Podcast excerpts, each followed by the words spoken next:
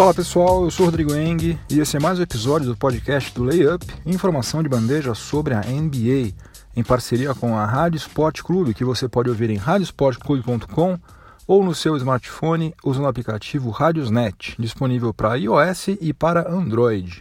Meio do feriadão, amanhã é dia 1 de maio, tô aqui firme e forte gravando o episódio número 75 do podcast do Layup. Então vamos aos assuntos sobre os quais eu vou falar hoje. No primeiro período, eu vou falar sobre a arbitragem da NBA, que foi um problemão na fase regular e já protagonizou pelo menos dois lances que a gente pode classificar como polêmicos na primeira rodada dos playoffs. No segundo período, eu vou falar sobre o Oklahoma City Thunder, em especial sobre a atuação da franquia naquela partida que determinou a sua eliminação pelo Utah Jazz, né? Porque ela não poderia ter sido mais emblemática do fiasco que foi o tal do Big Three, o OK3, né?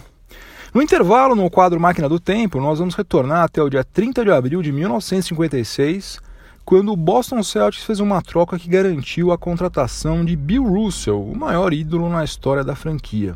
Depois, no terceiro período, eu vou dar meus palpites para as semifinais dos playoffs 2018 e vou fechar falando um pouco sobre outros assuntos que não têm a ver com playoffs. Eu vou destacar o rompimento definitivo entre o Mike Budenholzer, né, o técnico Mike Budenholzer e o Atlanta Hawks, e a permanência do Wesley Matthews lá no Dallas Mavericks.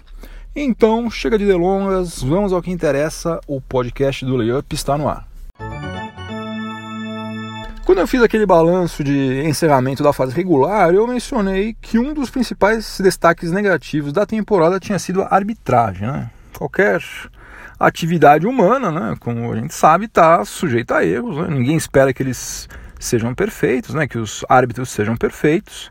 Só que algumas falhas que aconteceram na fase regular foram bizarras demais, né? Uma coisa assim que não dá para você entender como que o cara não viu aquilo, como que deixou passar.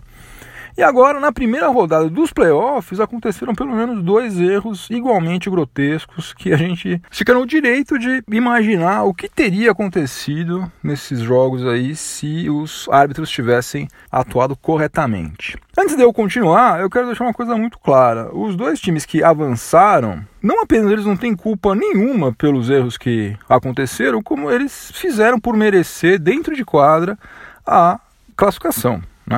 Só que, por outro lado, também não dá para a gente negar que as semifinais poderiam estar tá sendo disputadas por outros times se esses dois erros aí clamorosos não tivessem sido cometidos. E, coincidência ou não, ambos os erros beneficiaram os mandantes. O primeiro erro aconteceu no final do jogo 5 entre o Milwaukee Bucks e o Boston Celtics, que foi disputado lá no TD Garden. Faltando 18 segundos para o final da partida, o Celtics vencia por 84 a 79 e tinha a posse de bola. Aí o Al Horford chutou quando o relógio de 24 segundos já tinha estourado. Mas a arbitragem deixou o, o jogo seguir como se nada tivesse acontecido. Daí o rebote caiu na, nas mãos de um jogador do Celtic, se eu não me engano foi o Semi Ojeley, e o Bucks teve que cometer a falta para poder parar o relógio. Foi um negócio simplesmente grotesco porque na hora todo mundo viu. Até na matéria que eu escrevi sobre esse jogo, que está lá no layup.com.br, tem a foto do Horford arremessando com a bola ainda nas suas mãos, nas duas mãos ainda, e o relógio de 24 segundos estava zerado já. Então é uma coisa assim irrefutável, não é questão de opinião, de achar, ah, será que foi? Não é uma coisa que você interpreta, não, não, tá ali. Foi um erro assim grotesco. O outro erro aconteceu no final do jogo 6 entre o Thunder e o Jazz, né? O Thunder estava perdendo por 94 a 91 quando o Paul George chutou de fora do perímetro e foi atingido pelo Rudy Gobert no ato do arremesso. Ou seja, ele deveria ter ido para a linha de lance livre para fazer três cobranças, né? o que poderia ter empatado o placar e daí em diante só Zeus, algum outro deus lá do Olimpo que pode saber o que queria acontecer. E se você olhar o replay é, é em câmera lenta, em qualquer ângulo que você queira, de cima, de baixo, de lado, você percebe que o Paul George procurou de fato o contato para cavar a falta. E efetivamente houve o contato. Não é que ele tentou é, se chocar contra o Gobert e errou, não foi falta. Foi falta. Ele bate, eles se encontram no ar. E a NBA considera falta vários lances como esse aí há pelo menos umas quatro temporadas por baixo. Por baixo. Só James Harden já deve ter cobrado uns 200 lances livres na vida dele ou mais em lances exatamente idênticos a esses. Exatamente idênticos a esses. Só que a arbitragem desse jogo entre Jazz e Thunder achou que não teve nada irregular nesse lance, deixou o jogo seguir. Olha, eu sinceramente não acredito em teoria da conspiração. Eu acho simplesmente que o, o nível técnico dos árbitros caiu, caiu bastante, né? foi caindo. A gente talvez não tenha se dado conta disso e agora chegou num nível que está tão baixo, que as falhas são tão grotescas que agora a gente está vendo, nossa, meu Deus do céu, o que, que é isso? E como eu já tinha falado antes, eu realmente acho que tanto o Celtics quanto o Jazz fizeram por merecer a vaga deles, acho que está em ótimas mãos, eles merecem, maravilha. Independentemente de ter havido erro de arbitragem ou não que eu acho que houve nesses dois casos, acho que dificilmente alguém vai dizer que não houve erro. Agora, a temporada de um time, seja lá qual for o time, terminar dessa forma, né, com esse sentimento de injustiça no ar, é uma coisa que simplesmente não poderia acontecer na NBA. Né? Porque é muita grana rolando, é muito tempo, né? Você fica lá jogando durante seis meses para chegar nos playoffs e daí você é eliminado, apesar do Thunder ter feito um monte de bobagem, de besteira, merecer ficar de fora, mas você ficar de fora numa situação como essa realmente era algo que a NBA deveria fazer o possível e o impossível para evitar que acontecesse. Começando o segundo período do podcast do Layup, em parceria com a Rádio Sport Clube, eu vou continuar falando sobre o Oklahoma City Thunder, em especial sobre esse jogo 6 aí entre Thunder e Jazz, porque foi uma partida que não poderia representar de uma forma melhor o fiasco que foi o tal do Big Three nessa temporada, né? Porque o Thunder precisava desesperadamente de uma vitória para evitar a desclassificação na primeira rodada só que somente o Russell Westbrook e o Steven Adams apareceram para o jogo. Né? Dois caras que já estavam lá. Os dois caras que foram contratados pelo Sam Press, né? Sam Press fez mágica, né? Deu nó em pingo d'água para conseguir trazer o Paul George e o Carmelo Anthony. Esses dois aí foram justamente a essência da mediocridade em pessoa nesse jogo 6. Né? O Paul George teve uma atuação horrorosa, deplorável é, chutou 16 bolas e converteu só duas. E o Carmelo Anthony parecia que ele estava jogando uma partida qualquer, né? Tava ainda mais desinteressado do que ele já costuma estar. Né? Foi realmente um fiasco. Enfim, não teve Big Three nenhum. Russell Westbrook teve que tentar resolver tudo sozinho, como a gente já tinha visto inúmeras outras vezes. E o tal do Billy Donovan, pelo amor de Deus, hein? Meu Deus do céu, cara. O que, que é aquilo? Aquele minuto final o Thunder deu uma aula de como perder um jogo, né? Porque eles estavam três pontos atrás, tinha tempo de sobra no relógio, tinha um minuto ainda. E eles tinham tempo para pelo menos duas posses de bola, no mínimo duas posses de bola, dava mais. Né, faz a falta rápido, se fosse o caso. E eles ficaram tentando chutar de fora do perímetro sem parar. Ainda deram sorte, né? Uma sorte incrível, porque eles pegaram tipo uns quatro rebotes seguidos. Foi um bumba meu boi dos infernos, uma pelada de recreio.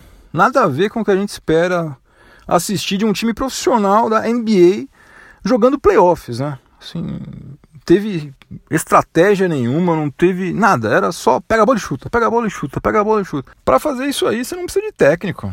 Não precisa de técnico, não precisa gastar milhões de dólares com, com um técnico. Você chama o porteiro lá da X-Apica Arena, dá uma prancheta para ele e fala: olha, põe um terno aí que hoje você vai ficar ali sentado naquele banco lá, fingindo, fazendo uma cara de inteligente, porque não precisa de técnico, qualquer um faz, é só ficar chutando a bola que nem um maluco. Olha esse Billy Donovan aí, pelo amor de Deus, hein? É um que precisa da área também lá, que já deu, né? O tempo dele lá já, já teve a sua chance também, não fez absolutamente nada. E eu acho sinceramente que esse Thunder sem Paul George, sem Carmelo Anthony, ele teria feito uma campanha muito parecida com a que foi feita. Né? Acho que eles não produziram nenhuma grande, grande impacto positivo nesse time do Thunder de forma alguma. Foi uma coisa completamente inútil, né? Foi dinheiro gasto à toa, expectativa grande também criada sobre eles, totalmente furada. Teria sido melhor, sinceramente, e não estou sendo irônico não, mas é, o Westbrook mais uma vez sozinho, jogando sozinho outra vez, ele ia fazer um monte de triplo duplo, né? mais do que ele já fez, ele fez sei lá quantos foram, mais de 20, teria feito os 40 outra vez, que é uma coisa que ele gosta de fazer, ele acha que isso é bacana, legal. Ele ia ficar feliz, ele ia ficar feliz fazendo um monte de triplo duplo e o resultado prático ia ser mais ou menos o mesmo. Eles iam chegar exatamente onde eles chegaram e ele poderia falar que ele já, sei lá, já estava com 120 triplos duplos e tal. Teria sido melhor, teria sido mais produtivo. E agora, o que, que vai acontecer com esse Thunder aí? Olha, bom, oito jogadores têm contrato garantido para 2018 e 2019. São eles, obviamente, Russell Westbrook, o Steven Adams, André Robertson, o Alex Abrines, o Patrick Patterson, o nosso glorioso Kyle Singler. Aliás, o Singler ele faturou 5 milhões de dólares nessa temporada para jogar durante 59 minutos na fase regular. Em 82 partidas ele jogou 59 minutos e 0 minutos nos playoffs. Incrível, que empregão, hein? 5 milhões de dólares. É, quem mais? O Terence Ferguson e o Dakari Johnson. Esses aí são os oito que têm contrato garantido. Eventualmente, qualquer um desses aí, menos o Westbrook pode ser envolvido em alguma troca, os outros todos sabe-se lá o que, que vai acontecer. Daí temos o Paul George, né, que tem uma player option no seu contrato, então ele pode escolher entre ficar lá no Oklahoma City Thunder com um salário de 20 milhões e 700 mil dólares ou assinar por mais do que isso, obviamente, com qualquer outra franquia. E daí tem aquela possibilidade dele ir pro Lakers e tal. Eu, como torcedor do Lakers, depois desse jogo 6 aí, eu prefiro que ele escolha um outro time para ele jogar. Não estou muito confiante, não. E o Carmelo Anthony, ele também pode se tornar um free agent se ele exercer a Early Termination Clause que existe no seu contrato. Que no final das contas é quase como se fosse uma player option, porque ele também pode falar: Ó, oh, cansei, não quero mais, vou parar por aqui.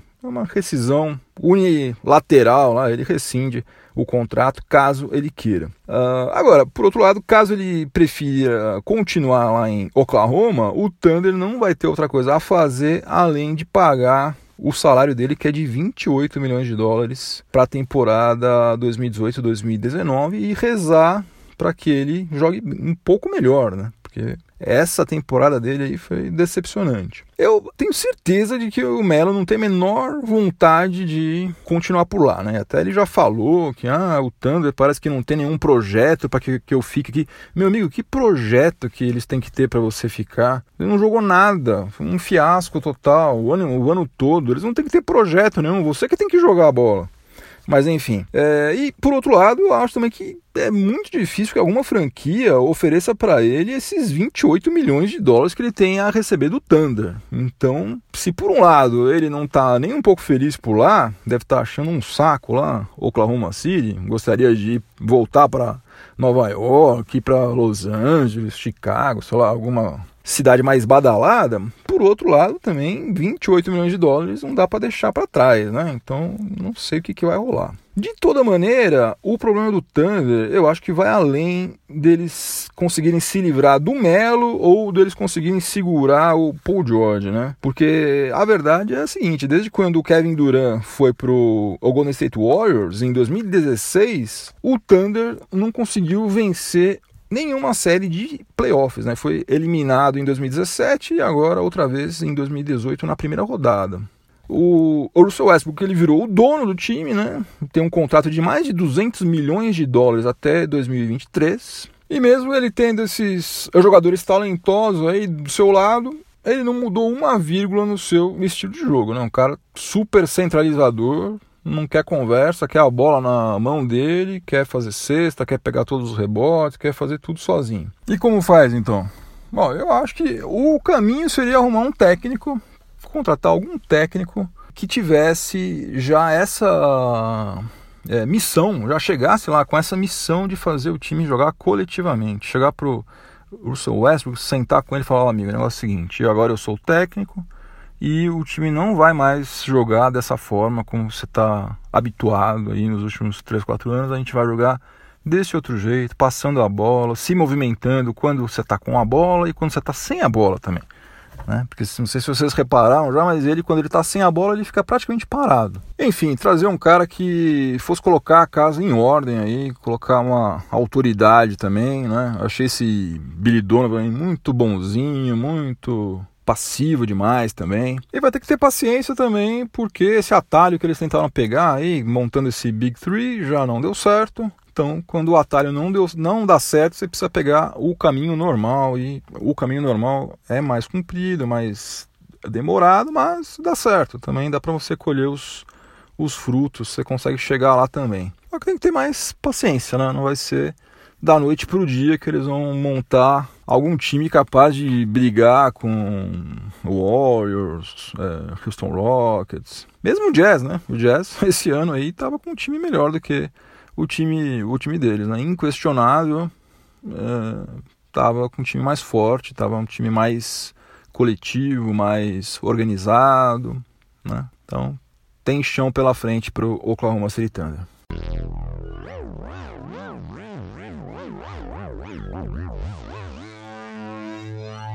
Chegamos ao intervalo do podcast do Layup, em parceria com a Rádio Sport Clube. E no intervalo a gente dá uma passeada na nossa máquina do tempo a gente revisita alguma data importante na história da NBA. E hoje nós vamos voltar até uma data em que aconteceu uma das trocas mais importantes na história da liga. Né? Algumas trocas, algumas negociações aí, elas têm a capacidade de mudar o cenário não apenas de uma franquia, mas da liga como um todo. E essa aí se enquadra exatamente nesse tipo de negociação ela definiu o cenário de toda a década dos anos 1960 e ela tem repercussão até os dias de hoje. Então, nós vamos voltar até o dia 30 de abril de 1956, quando o Boston Celtics adquiriu a segunda escolha do draft numa troca feita com o St. Louis Hawks, que é o atual Atlanta Hawks. O técnico e também era general manager, né, o Red Auerbach, ele concordou em ceder o Ed McCauley, que era um pivô de 28 anos, que já tinha sido All-Star seis vezes, e ceder também o Cliff Hagan, que era um ala de 25 anos, que ele ainda estava servindo exército, ainda não tinha atuado pelo Boston Celtics, para ficar com a segunda escolha no draft de 1956. E por que, que o Red Auerbach concordou em ceder tanta coisa assim, né? Bom, ele tinha uma visão bem diferente da dos outros principais técnicos da NBA naquela época, né? Naquela época os pivôs eram disparados os jogadores mais importantes, principalmente pelo que eles faziam no ataque. Só que o Auerbach, apesar dele obviamente também querer alguém que fosse capaz de pontuar, ele estava atrás principalmente de um bom defensor.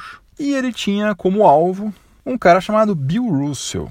Ele armou tudo para que o St. Louis Hawks draftasse o Bill Russell e daí logo em seguida, na mesma noite, eles fizeram a troca. Então, na verdade, o Bill Russell ele foi draftado pelo Hawks, não pelo Celtics. E daí na sequência ele foi trocado pelo Ed McCauley e pelo Cliff Hagan. Bill Russell, ele é simplesmente o, o jogador que tem o currículo mais espetacular em toda a história, não apenas da NBA, mas acho que provavelmente na história do esporte profissional, né? Porque ele foi campeão da NBA 11 vezes como jogador, um recorde absoluto até hoje, sempre pelo Celtics, né? E sendo que em seus dois últimos títulos, né, em 1968 e 1969, ele acumulava as funções de jogador e de técnico, né? Porque naquela época o Red Auerbach já tinha se aposentado. Então ele foi bicampeão como técnico também. Ele foi cinco vezes MVP da temporada regular e ele só não foi MVP de, das finais nenhuma vez, simplesmente porque esse prêmio só foi instituído em 1969. Então, se houvesse, certamente ele também teria sido MVP das finais duas, três, quatro, cinco vezes. Aliás, desde 2009, o prêmio de MVP das finais se chama Bill Russell Finals MVP Award. Justamente leva o nome do Bill Russell, que curiosamente nunca recebeu, porque como eu já falei, não havia ainda o prêmio quando ele estava no auge da sua carreira. E antes do Bill Russell chegar a, a, Boston, o Celtics ainda não sabia o que era disputar uma final sequer. Quando ele se aposentou, três anos depois, o Celtics tinha chegado a 12 finais e tinha sido campeão 11 vezes. Ou seja, você acha que ele era importante para esses Celtics aí ou não? Né? Quase nada, né? E o Celtics é até hoje a franquia que tem mais títulos, né? Tem 17 títulos, tem um a mais do que o Los Angeles Lakers, muito por causa dele, né? Se não fosse por ele, é probabilíssimo que hoje o Los Angeles Lakers tivesse mais títulos do que o Celtics. Só não tem porque naquele dia 30 de abril de 1956, há 62 anos, o visionário Red Auerbach resolveu trocar Ed McCauley e Cliff Hagan com o St. Louis Hawks por um jovem que na época tinha só 22 anos de idade, chamado Bill Russell.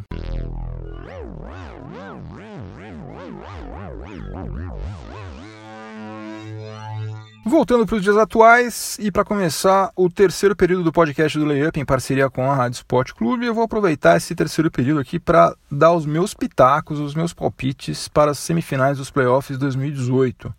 No Oeste a coisa está muito fácil, né? Acho que ninguém tem outra aposta que não seja é, da Houston Rockets né, contra o Utah Jazz e da Golden State Warriors contra o New Orleans Pelicans. Né? Então não vou nem perder meu tempo para falar sobre o Oeste, porque isso aí já são favas contadas. É, só vou me limitar a comentar uma coisa que eu li hoje no Twitter e que eu, infelizmente, eu não guardei quem que postou isso, senão eu obviamente daria todos os créditos, mas é o seguinte, o, o Pelicans corre o sério risco, né, de se tornar o primeiro time na história da liga que varreu um adversário em uma rodada e que acabou sendo varrido em outra rodada, né? Isso é uma coisa que nunca aconteceu antes. Há o risco de que aconteça, porque como vocês sabem, eles varreram o Portland Trail Blazers e agora estão jogando contra o Golden State Warriors. O Warriors já ganhou o jogo 1, mas precisa ganhar os outros três aí para que aconteça essa coisa inédita que é um time varrer e ser varrido na mesma edição dos playoffs. Eu acho que pelo menos um joguinho lá em New Orleans eles ganham, né?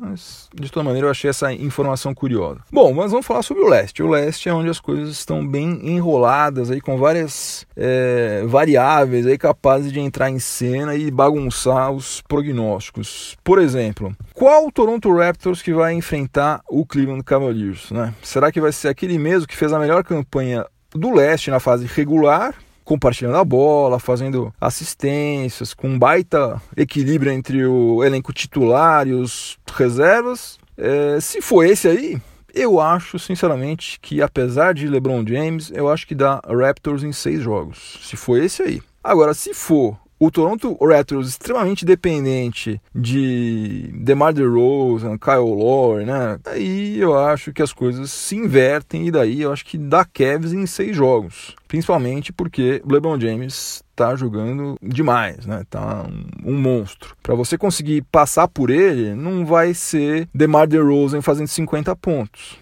não vai ser. Vai ter que ser um time. Vai ter que ser um time jogando contra ele, né? Como foi San Antonio Spurs em 2014. Se for ficar para ver quem é que joga mais, DeMar DeRozan ou LeBron James, LeBron James vai ganhar.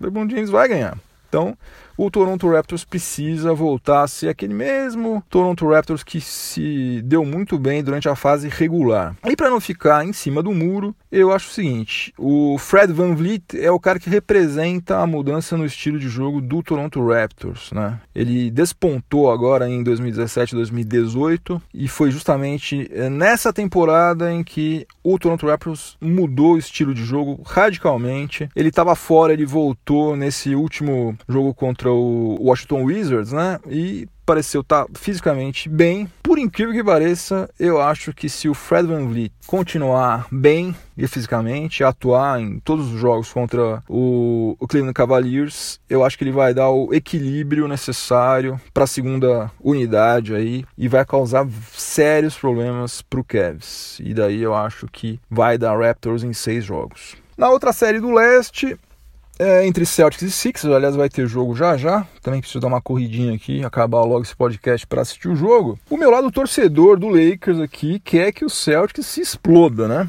Aliás, eu achei genial a camiseta que o pessoal do Celtics bolou, né, para distribuir para os torcedores lá no TD Garden nesse jogo 1.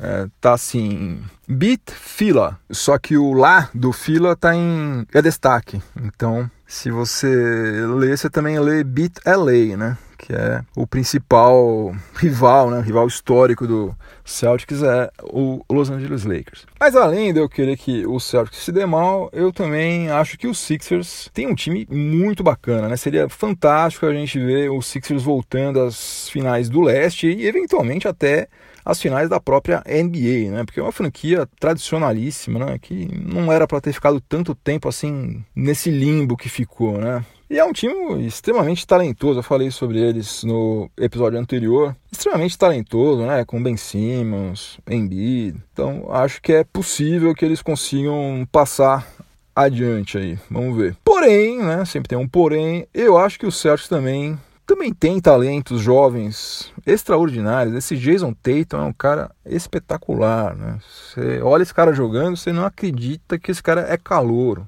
É impressionante. Calouro, calouro mesmo, né? Não é que nem Ben Simmons que já estava lá faz um ano nesse meio aí, não. Ele era calouro calouro de verdade. Jalen Brown tá no seu segundo ano, tem um cara uma maturidade incrível. Até o Terry Rozier, que eu não botava muita fé, o menino tá destruindo. O Marcus Smart, ele tem aquela cara de cansado lá, mas ele tem 24 anos só, um cara jovem também, marca pra caramba. E o Celtics também tem é, jogadores experientes, né, como o Al Horford, que tá jogando uma enormidade também. Não parece, né? Você vê aqueles números dele lá, pô, 15 pontos, 7 rebotes.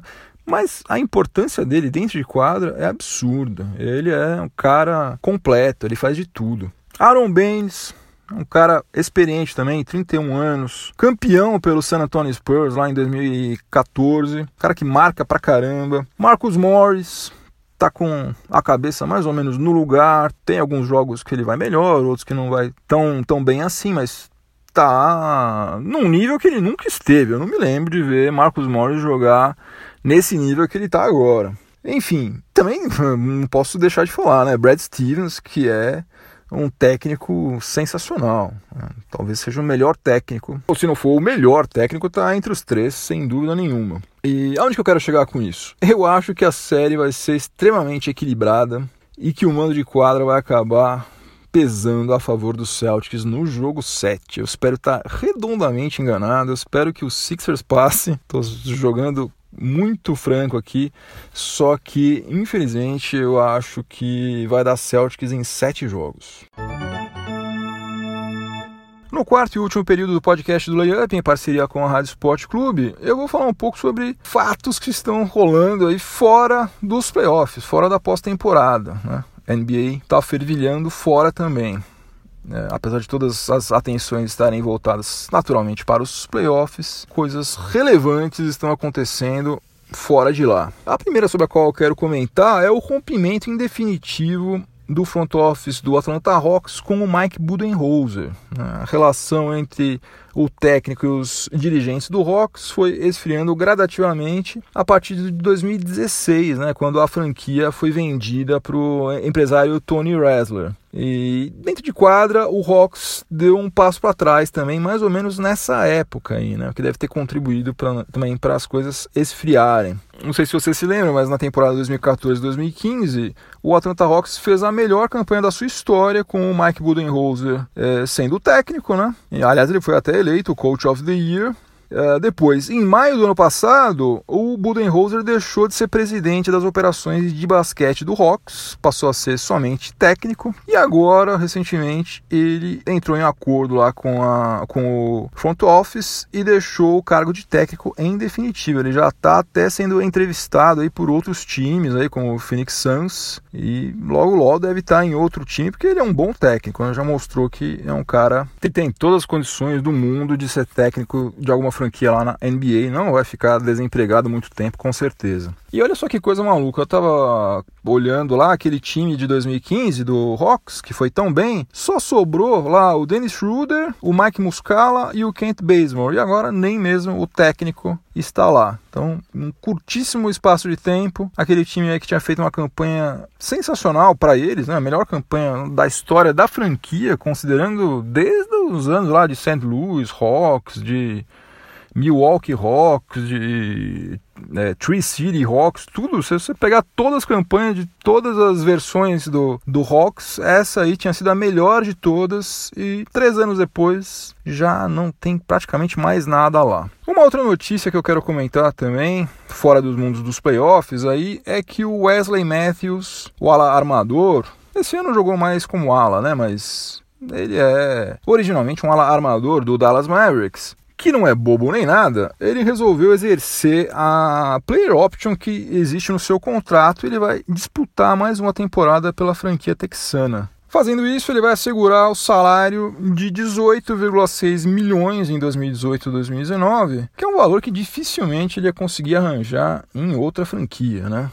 O Wesley Matthews tem 31 anos de idade, tem um histórico de contusão complicado aí, e desde quando ele chegou ao Texas em 2015, ele nunca mais foi o mesmo jogador que se destacou lá no Portland Trail Blazers, onde a sua principal qualidade era justamente os arremessos, né? Agora, dá uma olhada aqui em como é que as coisas ficaram desde quando ele saiu lá do Portland. O aproveitamento dele nos arremessos de quadra em três temporadas pelo Dallas Mavericks foi de 39,5% que é praticamente idêntico ao aproveitamento que ele tinha nas bolas de três pontos em cinco temporadas pelo Trailblazers. Ou seja, em três anos no Mavs, ele chutou uh, arremesso de quadra, que daí entra dois pontos também bola embaixo da cesta. Ele chutou com o mesmo aproveitamento que ele teve durante cinco temporadas nas bolas de três pontos no Portland Trail Blazers. Então é uma má notícia para os torcedores do Dallas Mavericks que ele vai resolver ficar é, mais um ano por lá. Só que por outro lado também não é surpresa nenhuma, porque até eu que sou mais bobo do que ele também embolsava os meus 18 milhões de dólares sem pensar duas vezes. Fim de jogo, acabou mais um episódio do podcast do Layup. Se você estiver vendo esse episódio em alguma plataforma de podcast, aproveite para avaliar positivamente o podcast do Layup, me dá uma força. E assine também, assine que daí ele já aparece aí no seu smartphone sempre que tiver um episódio novo. E se você estiver ouvindo na Rádio Esporte Clube, continue sintonizado por aí que vem mais informação esportiva de qualidade na sequência. É isso aí, pessoal. Bons playoffs, juízo e até a próxima. Abração, tchau, tchau.